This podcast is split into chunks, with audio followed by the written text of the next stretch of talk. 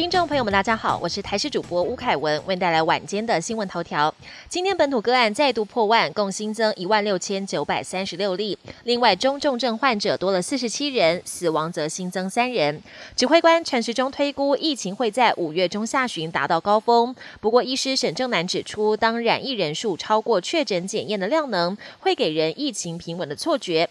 其实有许多染疫黑数没有被发现，陈时中认同这个说法，表示确诊人数提升，染疫黑数也会跟着增加，但还是得走向跟病毒共存。未来放宽松绑措施，会从打过三剂疫苗的人开始，呼吁民众要趁早把疫苗打好打满。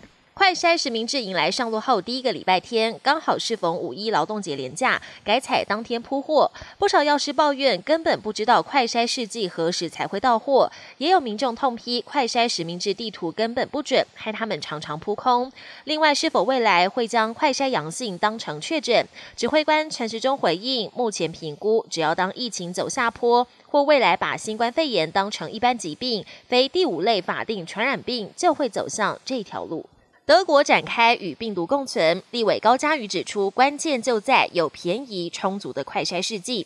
还说，在德国，不分大人小孩，几乎每天快筛后才出门，一剂唾液试剂还只要三十元，也被指挥官陈时中当谣言抨击是假讯息。另外，国内首款审核过关的唾液快筛也被立委提出质疑。明明四月二十七号，卫福部政务次长薛瑞元才说没有厂商申请，怎么会在两天后就被核准？更狂酸看到满满。利益的影子。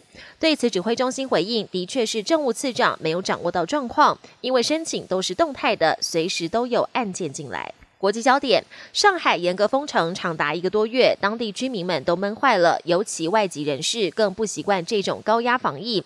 网络上传出一支影片，一名旅居上海的法国籍男子情绪激动，大半夜硬闯社区封锁栅栏，遭中国防疫人员强行压制。男子不断的哭喊说要死了，濒临崩溃。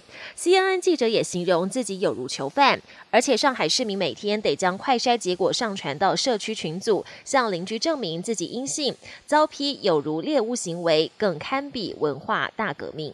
好莱坞女星安吉丽娜·裘丽四月三十号突然现身乌克兰西部大城利维夫，探视乌克兰难民，让当地人又惊又喜。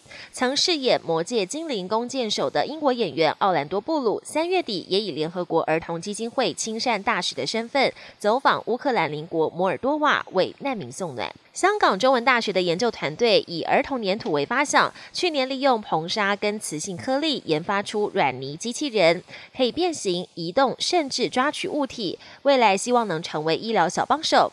虽然目前处在非常初阶，远不及临床应用，但仍为软体形态的机器人领域打下基础。本节新闻由台视新闻制作，感谢您的收听。更多内容请锁定台视各节新闻与台视新闻 YouTube 频道。